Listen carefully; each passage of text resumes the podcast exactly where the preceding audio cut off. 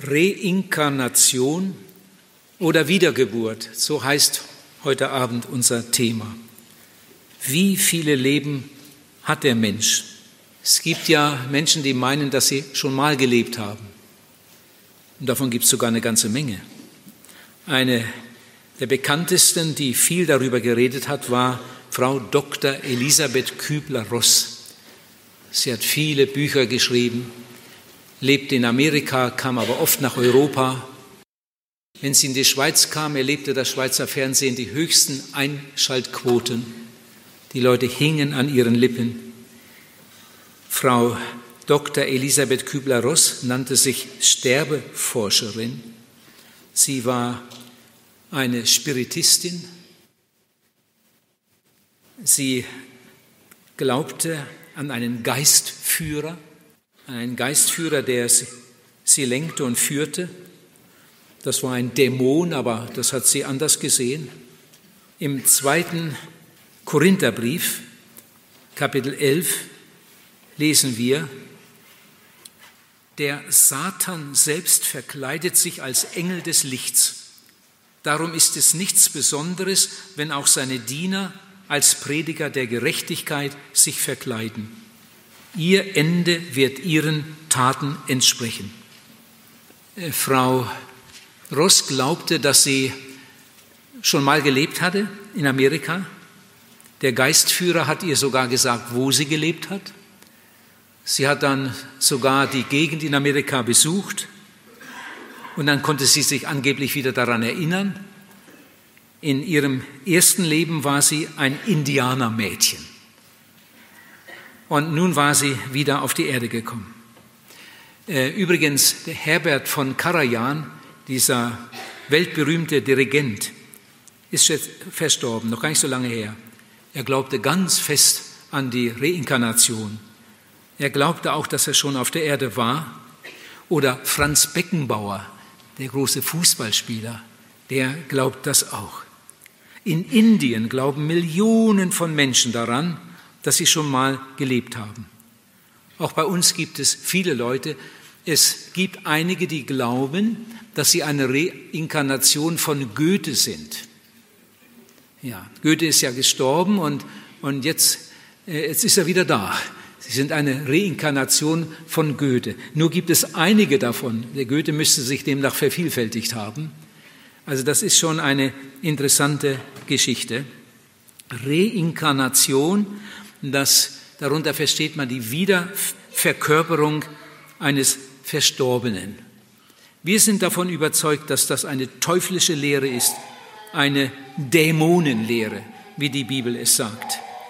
Im 1. Timotheusbrief, Kapitel 4, lesen wir in den Versen 1 bis 2, der Geist Gottes sagt deutlich, dass in den letzten Zeiten einige vom Glauben abfallen und irreführenden Geistern und teuflischen Lehren anhängen werden, geleitet durch Heuchelei und Lügenredner, die ein Brandmal in ihrem Gewissen haben. Diese Leute glauben das tatsächlich, dass es so ist. Sie wollen keine Lügen verbreiten, sondern sie sind tatsächlich davon überzeugt. Aber sie sind verblendet vom Feind, wie die Bibel das sagt. Wir glauben an die Bibel und wir glauben an die Wiedergeburt. Aber das ist etwas ganz, ganz anderes als die Reinkarnation. Ich freue mich, dass wir wieder so viele sind. Einige sind vielleicht heute das erste Mal hier und ich freue mich sehr darüber dass ihr da seid, aber ihr habt viel verpasst. Denn wir hatten schon ganz wichtige Abende, äh, aber ihr könnt ja die CD mitnehmen und dann könnt ihr das auch alles hören. Heute Abend seid ihr hier zu einem ganz besonders wichtigen Thema. Gestern Abend habe ich gesagt, der Mensch ist ein Sünder anhand der Bibel. Von der Bibel her wissen wir das und wir erleben es ja auch. Der Mensch ist ein Sünder und darum verloren. Und Gott ist Liebe und er will uns retten. In seiner großen Liebe hat er das Liebste, das er hatte, seinen eigenen Sohn in diese Welt gesandt. Und Jesus, der Sohn Gottes, der von Ewigkeit beim Vater war, ihr Lieben, ist uns das bewusst, dass Jesus immer war. Jesus hat keinen Anfang und kein Ende. So wie der Vater im Himmel, so wie der Heilige Geist ist auch Jesus ohne Anfang und ohne Ende. Er war immer beim Vater. Durch ihn ist sogar die Welt geschaffen. Aber der Vater hat seinen Sohn in diese Welt gesandt. Jesus hat Menschengestalt angenommen und hat hier eine Zeit lang auf der Erde gelebt. Er hat nie eine Sünde getan, aber er hat in seiner Liebe unsere Sünden auf sich genommen, als wären es seine. Und dann ist er mit unseren Sünden beladen ans Kreuz gegangen und stellvertretend für uns gestorben. Wenn wir mit unserer Sünde zu Jesus gehen und ihn um Vergebung bittet, dann werden wir rein. Das Blut Jesu Christi, des Sohnes Gottes, steht in der Bibel, macht uns rein von aller Sünde. Und wenn wir dann Jesus aufnehmen, werden wir gerettet, werden Gottes Kinder. Wie wird man gerettet? Durch Bekehrung und Wiedergeburt. Und jetzt bitte ich euch einmal ganz gut mitzudenken. Ich habe heute eine ganze Menge Stellen, da muss man wirklich dranbleiben, damit man nicht den Faden verliert. Und ich hoffe, dass wir das alle verstehen. Bekehrung und Wiedergeburt. Diese Worte sind in diesen Tagen schon einige Male gefallen. Gestern habe ich fast den ganzen Abend nur über Bekehrung geredet. Und heute Abend rede ich fast den ganzen Abend nur über Wiedergeburt. Manchmal werde ich gefragt, ist denn das nicht dasselbe? Bekehrung und Wiedergeburt. Einige denken das, das ist überhaupt nicht dasselbe. Das gehört zwar ganz dicht zusammen, aber es ist möglich, dass jemand sich bekehrt und er ist nicht wiedergeboren. Das sind zwei Seiten eines zusammenhängenden Geschehens. Bekehrung ist mir die menschliche Seite bei der Errettung und Wiedergeburt die göttliche Seite der Errettung. Bei der Bekehrung gibt der Mensch und bei der Wiedergeburt gibt Gott. Bei der Bekehrung gibt der Mensch nämlich seine Sünde und der Herr nimmt sie weg. Und bei der Wiedergeburt gibt Gott das neue Leben in Jesus Christus und der Mensch nimmt es an. Wie wird ein Mensch gerettet? Durch Bekehrung und Wiedergeburt. Das hängt zusammen. Die meisten erleben das auch zusammenhängend. Aber es sind zwei Seiten einer, eines großen Geschehens. Ich sage es noch einmal. Bei der Bekehrung bringt der Mensch seine Sünde und der Herr nimmt sie weg. Dann kommt die Wiedergeburt. Gott schenkt das neue Leben in Jesus Christus und der Mensch nimmt es im Glauben an. Heute Abend geht es um das Thema Wiedergeburt. Und ich lese dazu einmal einen Text aus dem Johannesevangelium. Äh, Leute, die sich ein bisschen in der Bibel auskennen, die kennen den Text natürlich gut, wird ja auch in den Gemeinden immer mal wieder erwähnt. Ich lese jetzt einmal einen ganzen Abschnitt von Johannes Kapitel 3 von Vers 1 an. Hört, was da steht. Es war aber einer unter den Pharisäern mit Namen Nikodemus, ein Mitglied des Hohen Rats bei den Juden, der kam in der Nacht zu Jesus und sagte zu ihm, Meister, wir wissen, dass du ein Lehrer bist, der von Gott gekommen ist, denn niemand kann die Zeichen tun, die du tust, wenn nicht Gott mit ihm ist. Jesus antwortete ihm, Wahrlich, wahrlich, ich sage dir, wenn jemand nicht von neuem geboren wird, da könnte auch stehen, wiedergeboren wird oder von oben geboren wird, kann er das Reich Gottes nicht sehen. Nikodemus sagte zu ihm, wie kann ein Mensch geboren werden, wenn er alt ist? Kann er denn wieder in den Leib seiner Mutter kommen und geboren werden? Jesus antwortete, Wahrlich, wahrlich, ich sage dir, wenn jemand nicht durch Wasser und Geist geboren wird, kann er nicht in das Reich Gottes kommen. Was vom Fleisch geboren wird, das ist Fleisch. Was vom Geist geboren ist, das ist Geist. Wundere dich nicht darüber, dass ich dir gesagt habe, ihr müsst von neuem geboren werden. Der Wind weht, wo er will, und du hörst sein Sausen wohl, aber du weißt nicht, woher er kommt und wohin er geht. So ist es bei jedem, der aus dem Geist geboren ist. Nikodemus fragte ihn, wie kann so etwas geschehen? Jesus antwortete ihm, du bist ein Lehrer in Israel und weißt das nicht. Jetzt habe ich diesen Text gelesen und ich möchte euch gerade einmal fragen, glaubt ihr, dass das wirklich in der Bibel steht? Man könnte das ja auch von einem Blatt oder aus einem Buch lesen. Glaubt ihr, dass das wirklich in der Bibel steht? Ja?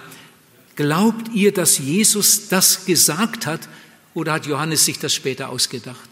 Glaubt ihr, dass Jesus das wirklich gesagt hat? Wenn ja, glaubt ihr, dass Jesus das so gemeint hat, wie es da steht? Es geht um die Wiedergeburt.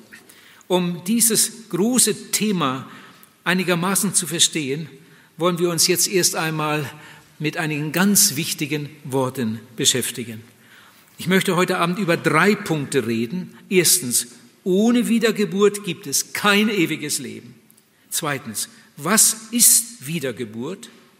Drittens, was muss ich tun, um wiedergeboren zu werden? Aber jetzt erst einmal zu, zu, zwei, zu zwei wichtigen Worten, zu dem Wort Leben und zu dem Wort Tod. Was ist das eigentlich? Also jetzt bitte ich noch einmal ganz gut mitzudenken. Leben und Tod, was ist das eigentlich? Es sterben jeden Tag viele Menschen. Und manch einer von euch hat am Sterbebett gesessen und, und dann miterlebt, wie jemand seinen letzten Atemzug getan hat. Was, was ist da überhaupt passiert? Was war das? Was war das? Niemand kann den Tod erklären. Es gibt keinen Philosophen und es gibt keinen Mediziner und es gibt keinen Theologen, der den Tod erklären kann. Dafür haben wir keine Worte. Keiner kann es erklären. Da greifen geistliche und natürliche Dinge ineinander. Wir können sie nicht erklären. Aber wir können die Frage anders stellen. Wir können die Frage anders stellen. Was ist Leben? Was ist das Leben? Darauf gibt es eine Antwort. Jesus sagt, ich bin das Leben. Ich bin das Leben. Das Leben ist eine Person.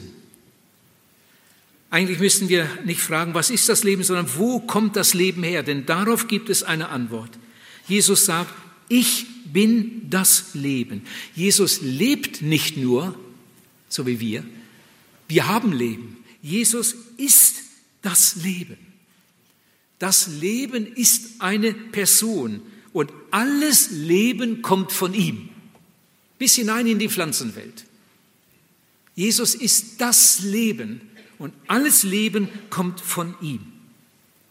Und wie ist das mit dem Geheimnis Tod? Den Tod kann auch niemand erklären, so wie niemand das Leben erklären kann. Aber wir können die Frage auch einmal so stellen, wo kommt der Tod her? Ihr seid noch ganz dabei und denkt mit, wo kommt der Tod her? Und jetzt sage ich vielleicht etwas, was die meisten noch nie gehört haben, aber es ist so. Wo kommt der Tod her? Ihr Lieben, die Bibel spricht darüber. Der Tod ist auch eine Person. Nimm das mal mit. Der Tod ist eine Person. So wie Jesus von sich sagen kann, ich bin das Leben. Ich lebe. Ich habe Macht, Leben zu geben. So kann der Teufel von sich sagen, ich bin der Tod. Ich bin tot. Wir werden das gleich verstehen. Ich habe die Macht des Todes. In Offenbarung 20 wird zweimal der Tod genannt. Und wenn wir das im Zusammenhang lesen, dann merken wir, es geht hier um eine, eine unheimliche Person. In Offenbarung 6 ist von einem Reiter die Rede. Wo dieser Reiter hinkommt, da hinterlässt er Chaos, Verderben und Tod. Und im Hebräerbrief Kapitel 2, Vers 14 steht, dass es der Teufel ist, der die Macht des Todes hat. Zusammenfassend äh, könnte man sagen, das Leben kommt von Jesus und der Tod kommt vom Teufel. Das waren jetzt nur so ein paar Vorgedanken. Jetzt komme ich erst zum eigentlichen Thema. Jetzt komme ich zu einem ganz neuen Gedanken. Aber nehmt ihn doch mit.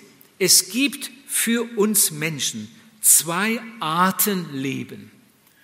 Es gibt zwei Möglichkeiten, Leben zu erfahren oder zwei Auswirkungen des Lebens. Es gibt das natürliche Leben, das dauert 70 oder 80 Jahre, manche leben sogar noch ein bisschen länger. Und es gibt das ewige Leben. Es gibt zwei Möglichkeiten, Leben zu erfahren, zwei Auswirkungen des Lebens, das natürliche Leben und das ewige Leben. Und genauso gibt es auch zwei Arten Tod. Die Bibel spricht vom ersten Tod und vom zweiten Tod. Der erste Tod ist der Feind des natürlichen Lebens. Und der zweite Tod ist der Feind des ewigen Lebens. Wenn wir so das Wort Tod hören, dann haben wir irgendwie so das Gefühl, ja, das ist jetzt Endstation, das ist Ende, Ohnmacht, alles aus. Aber die Bibel spricht darüber ganz anders. Die Bibel spricht von der Macht des Todes, von der Gewalt des Todes, von der Herrschaft des Todes. Der Tod ist der größte Feind, eine unheimliche Macht. Der erste Tod, oh, das sollten wir behalten, der erste Tod ist ewige Scheidung vom Fleisch. Der zweite Tod ist ewige Scheidung von Gott. Der zweite Tod ist viel, viel schlimmer als der erste Tod. Der erste Tod ist ewige Scheidung vom Fleisch für alle Lebewesen. Wenn ein Mensch gestorben ist und sein Leib in die Erde gelegt ist, dann, dann hört er auf, äh, als Leben zu existieren. Auch der Gläubige wird nie mehr in seinen Leib zurückkommen. Die Bibel spricht ja viel von Auferstehung, aber bei der Auferstehung bekommt der erlöste Mensch einen neuen Leib. Der Leib, der in die Erde gelegt wird, der wird nicht mehr lebendig. Es wird gesät ein verweslicher Leib und es wird auferstehen ein unverweslicher Leib. Die Bibel sagt, Fleisch und Blut können das Reich Gottes nicht sehen. Der erste Tod bedeutet ewige Scheidung vom Fleisch. Der zweite Tod bedeutet ewige Scheidung von Gott. Ich lese mal eine Bibelstelle aus Sprüche Kapitel 12. Da steht in Vers 7, der Staub muss wieder zur Erde kommen, wie er gewesen ist, und der Geist wieder zu Gott, der ihn gegeben hat. Die Bibel spricht viel über Auferstehung, über Gericht. Das steht schon im Alten Testament. Das steht in Prediger Kapitel 12, Vers 13 und 14. Lasst uns die Hauptsumme aller Lehre hören. Fürchte Gott und halte seine Gebote, denn das gilt für alle Menschen. Denn Gott wird einmal alle Werke vor Gericht bringen. Alles, was verborgen ist, es sei gut oder böse. So, jetzt komme ich erst zu dem ersten Punkt, den ich vorhin erwähnt habe. Ich hatte ja gesagt, die drei Punkte, über die wir heute gemeinsam nachdenken wollen. Jesus sagt, ohne Wiedergeburt gibt es kein ewiges Leben. Jesus sagt von sich selbst, ich bin der Weg und die Wahrheit und das Leben. Das ist auch so eine wichtige Stelle. Ihr Lieben, Jesus sagt nicht nur die Wahrheit, sondern Jesus ist die Wahrheit. Jesus ist die Wahrheit in Person. Jesus kann überhaupt nicht lügen. Das steht in der Bibel, Gott kann alles, aber Gott kann nicht lügen. Jesus ist die Wahrheit und Jesus hat das gesagt, äh, was ich vorhin vorgelesen habe. Er muss es wissen und er hat es gesagt, wer nicht von neuem geboren ist, kann das Reich Gottes nicht sehen. Jesus sagt, ihr müsst von neuem geboren werden. Mit anderen Worten, ihr müsst noch einmal geboren werden. Ihr müsst ein, ein zweites Mal geboren werden. Und Jesus sagt, wer nicht von neuem geboren ist, kann das Reich Gottes nicht sehen. Das ist auch so selbstverständlich. Durch die erste Geburt wird man ein Menschenkind. Und durch die Wiedergeburt wird man ein Gotteskind.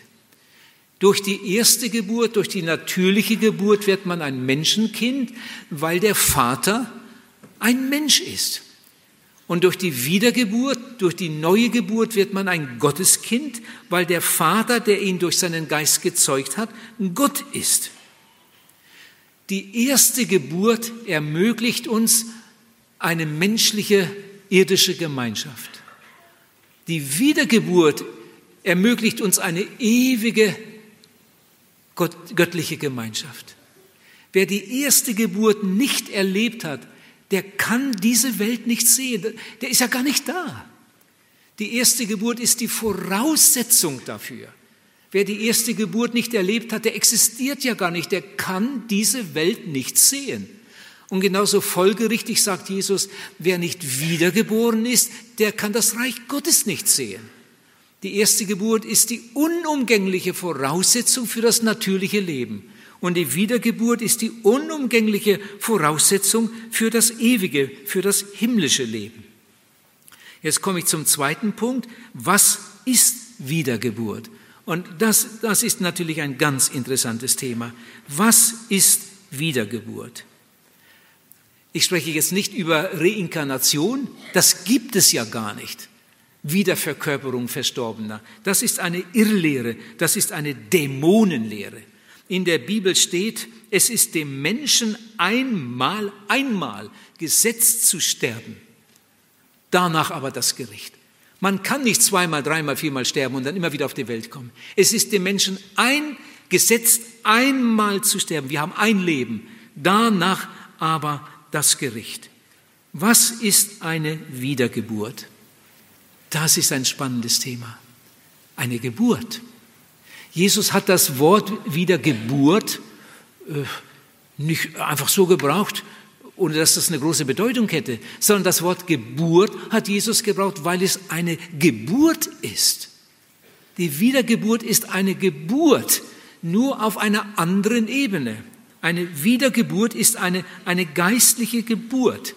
Und ich glaube, um die Wiedergeburt einigermaßen verstehen zu können, muss man sich mit der natürlichen Geburt beschäftigen.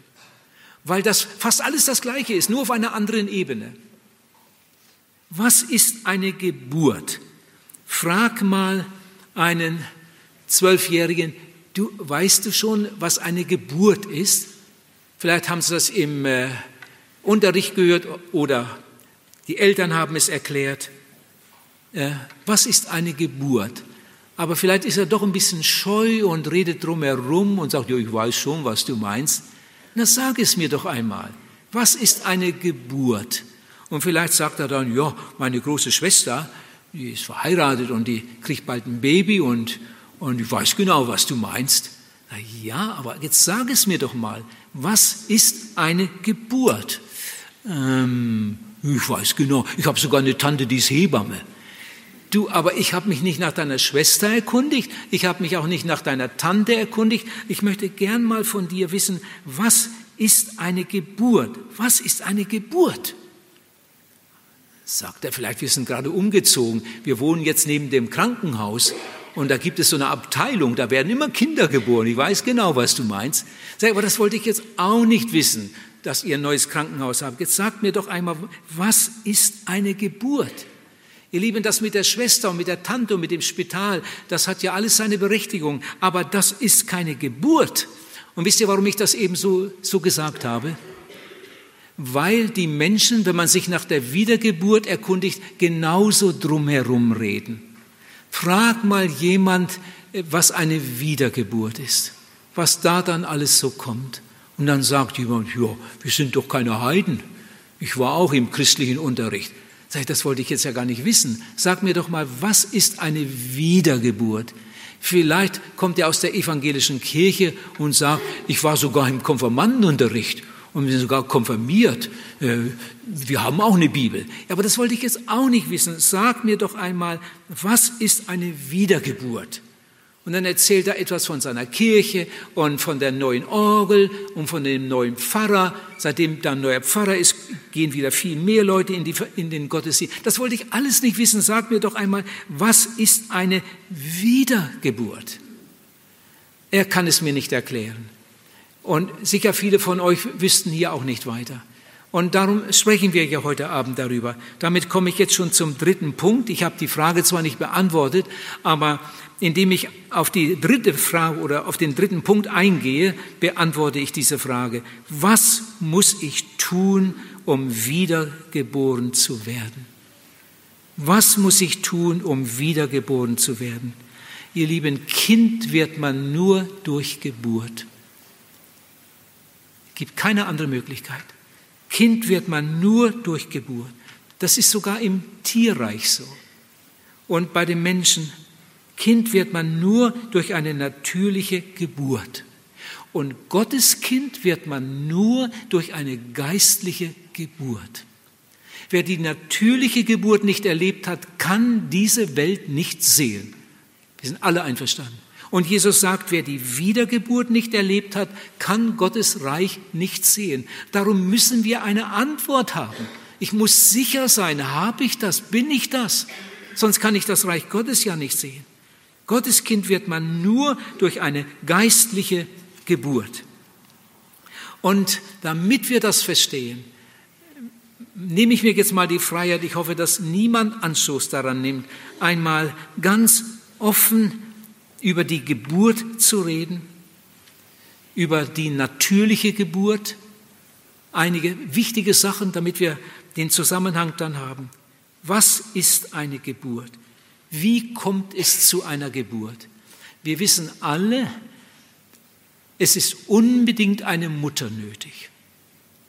Das Baby kommt nicht aus dem Reagenzglas oder was, wir brauchen eine Mutter. Aber wenn wir tausend Frauen hätten, dann hätten wir immer noch kein Baby. Wir brauchen eine fruchtbare Frau. Und wir wissen, dass die Frau nicht jeden Tag fruchtbar ist. Aber selbst wenn wir tausend fruchtbare Frauen hätten, gesunde, hätten wir immer noch kein Baby. Es muss etwas von draußen kommen. Es muss etwas von draußen kommen, das das Ei befruchtet. Der Same muss das Ei befruchten. Das lernen Sie schon im, im Unterricht. Und Mutter hat es hoffentlich den Kindern erklärt und die Kinder staunen darüber, wie wunderbar Gott das alles eingerichtet hat. Ihr Lieben, wenn der Same das Ei befruchtet, dann entsteht neues Leben. Es gibt keine andere Möglichkeit. Das ist der Weg zu einem neuen Menschen. Der Same muss das Ei befruchten und dann entsteht ein, ein neues Geschöpf. Und genau so ist das im Geistlichen. Genauso im Geistlichen. Der Same ist das Wort Gottes. Im engeren Sinn ist Jesus selbst das Wort, steht in der Bibel, das Wort, Jesus, das Wort wurde Mensch, das Wort wurde Fleisch und kam zu uns.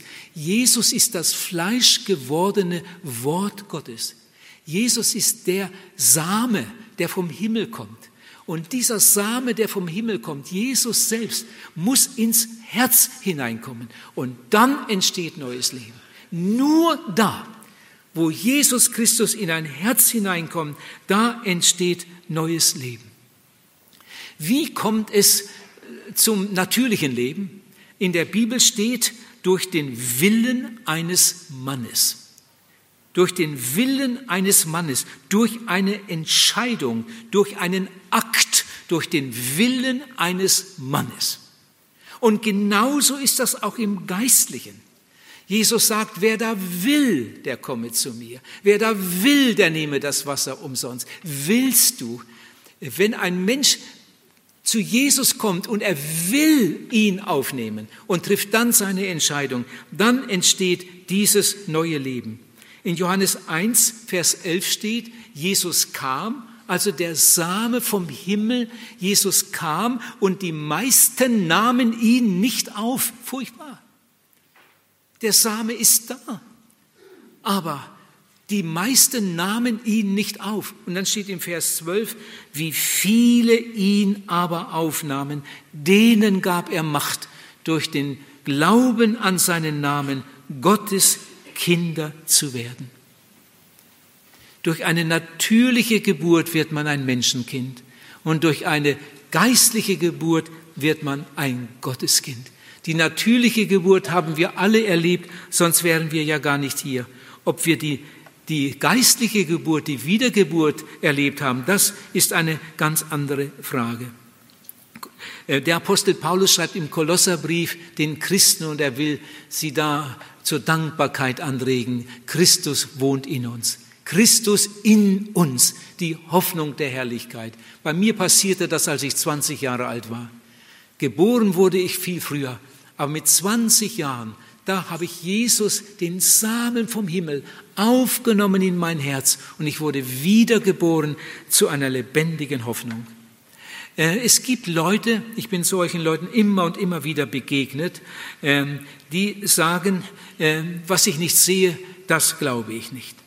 Ihr Lieben, wir glauben alle an, den, an das natürliche Leben. Warum? Weil wir es sehen. Aber die Bibel spricht auch von einem ewigen Leben. Wir glauben alle an den, an den ersten Tod. Warum? Weil wir das ständig sehen, wie, wie Menschen sterben. Manch einer von uns hat schon einen Toten gesehen. Wir glauben an das Leben, wir glauben an den natürlichen Tod, weil wir beides sehen. Und es gibt Menschen, die sagen, was ich nicht sehe, das glaube ich nicht. Oh, wie oft bin ich solchen Leuten begegnet. Was ich nicht sehe, das glaube ich nicht. Da bin ich in einer Zeltevangelisation und eine Frau will unbedingt mit mir unter vier Augen sprechen. Sie hat solche Probleme, kann vieles einfach nicht glauben. Und wir sitzen zusammen am Nachmittag im Missionszelt und auf, dem, auf der Erde ist kein Fußboden, kein Gras, sondern so Kies. Und wir sitzen da gegenüber und ich erkläre und erkläre und sie sagt, ich kann das einfach nicht glauben. Was ich nicht sehe, das glaube ich nicht. Und dann fiel mir etwas ein. Ich glaube, Gott hat mir da das so eingegeben.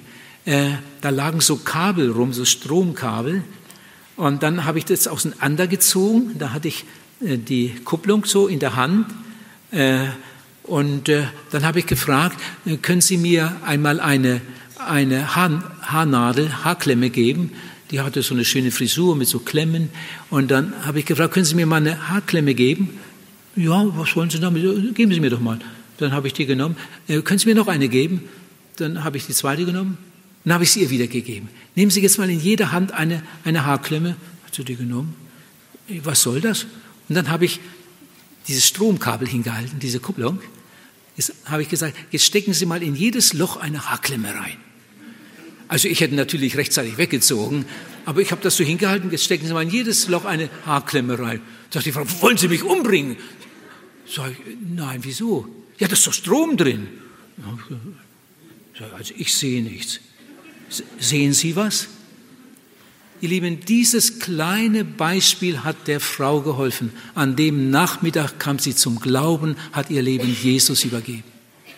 Oh, wie viele Dinge gibt es, die wir nicht sehen können. Als einmal ein ganz kluger junger Mann mir sagte, ich glaube nur, was ich sehe, da habe ich gefragt, hm, haben Sie Ihren Verstand schon mal gesehen? Vielleicht haben Sie gar keinen.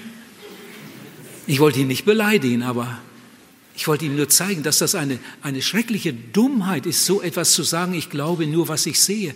Ihr Lieben, es gibt so viele Dinge zwischen Himmel und Erde, die können wir nicht sehen, die können wir nicht in ein Reagenzglas stecken, die können wir nicht einmal messen, das geht nicht. Und trotzdem sind sie da. Wir können Gott nicht sehen und er ist da, er ist heute Abend hier im Raum und er sieht in dein Herz.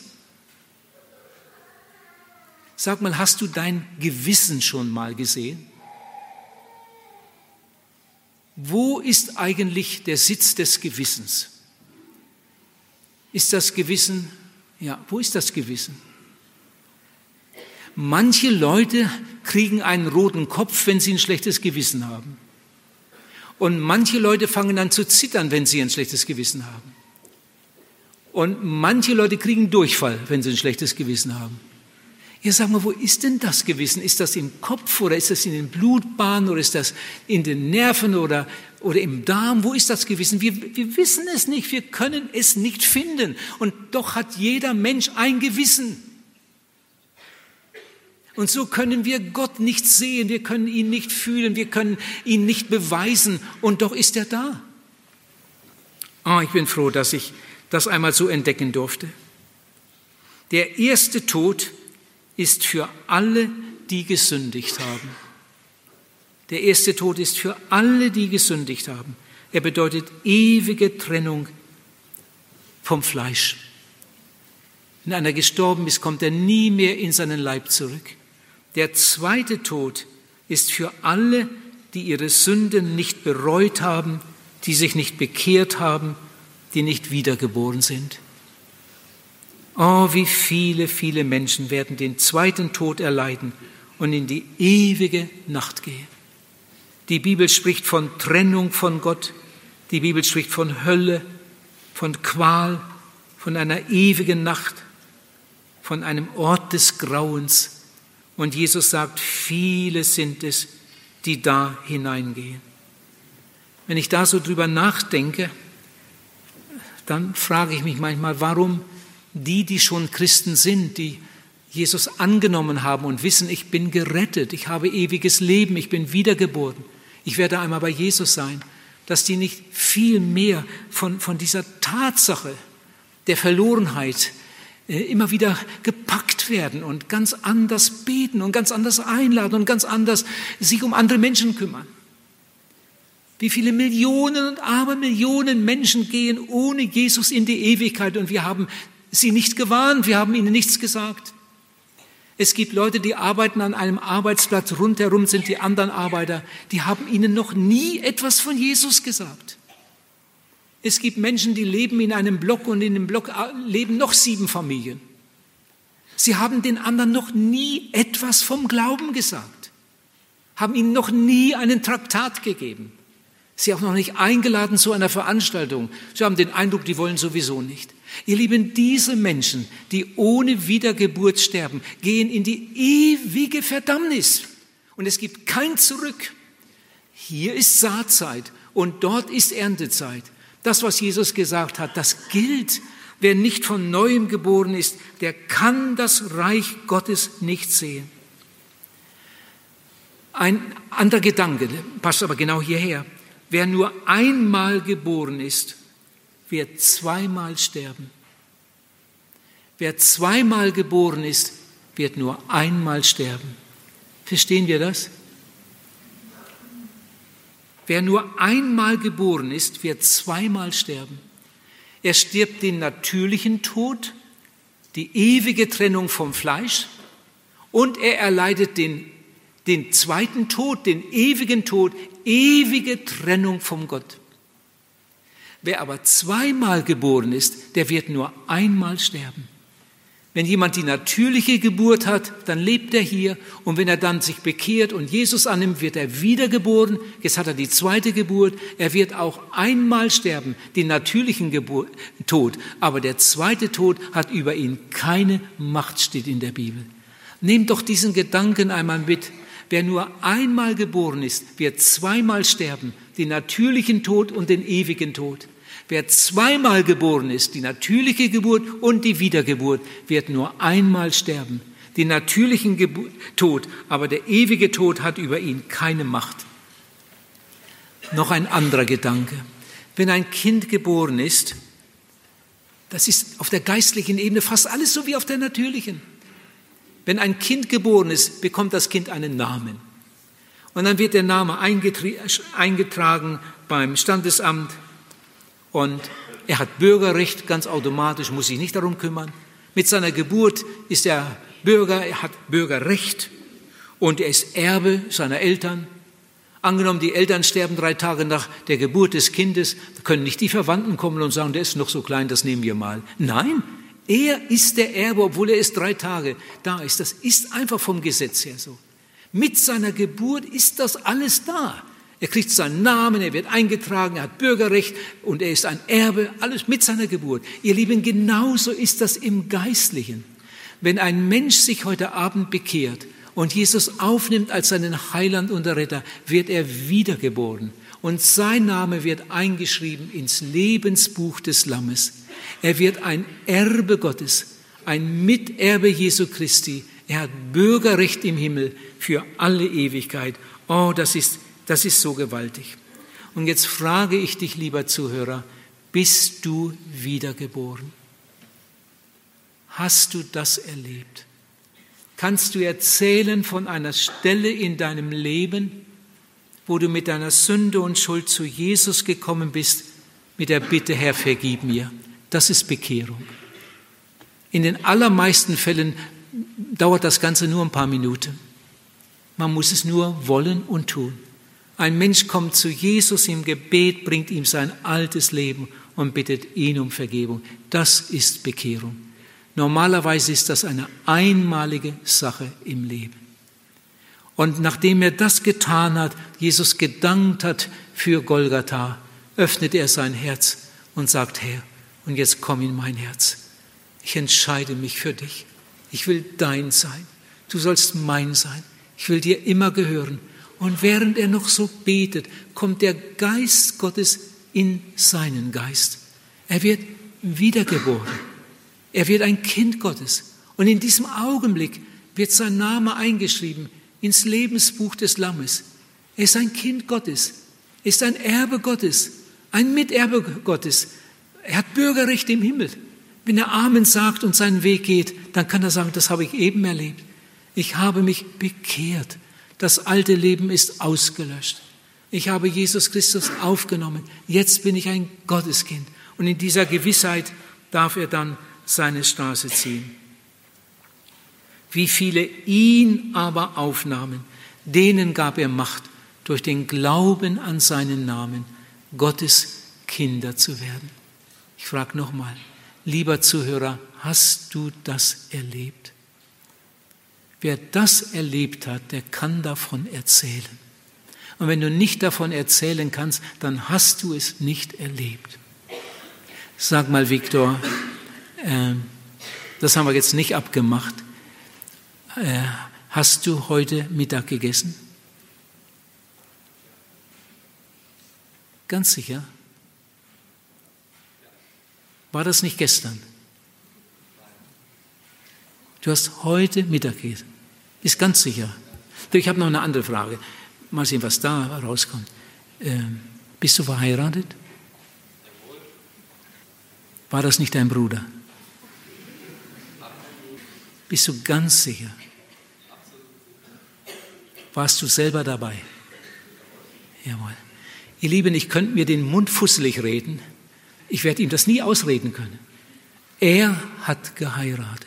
Woher weiß er das so genau? Er war selber dabei. Er war selber dabei. Und wenn jemand das Datum nicht mehr wüsste, aber dass er damals Ja gesagt und das Ja seiner Braut gehört hat, das steht so felsenfest, das hat er erlebt. Und genauso ist das, wenn ein Mensch sich bekehrt und Jesus aufgenommen hat. Es kommt manchmal vor, dass Menschen in diesem Prozess stecken bleiben. Sie bekennen ihre Sünde und bitten Jesus um Vergebung und sagen Amen. Und am nächsten Tag denken sie, ja, bin ich jetzt eigentlich gerettet? Und dann fällt ihnen eine Sünde an, dann fangen sie wieder von vorne an, Herr Jesus, bitte vergib mir das auch noch und das auch noch. Und sie stehen immer da an der Tür und bekennen nochmal und nochmal und nochmal und sie bleiben in diesem Prozess stecken.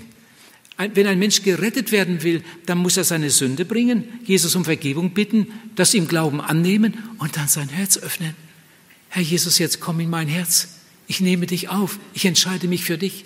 Ich werde ein Kind Gottes, nicht durch die Bekehrung. Ein Kind Gottes werde ich nicht dadurch, dass ich meine Sünden bekenne. Ein Kind Gottes werde ich nicht dadurch, dass ich über meine Sünden weine.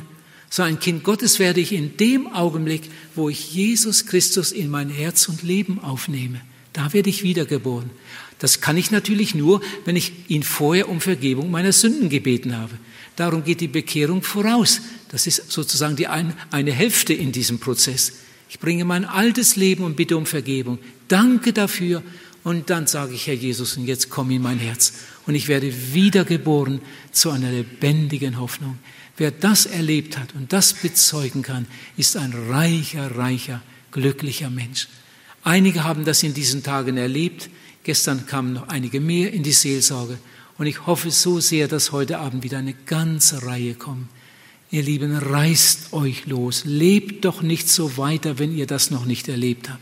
Kommt doch heute Abend zu Jesus. Frag nicht, was sagen die Leute, was denken die Leute, sondern Herr Jesus, was möchtest du von mir? Heute Abend will ich zu dir kommen. Und dieser Abend wird der größte Abend deines Lebens.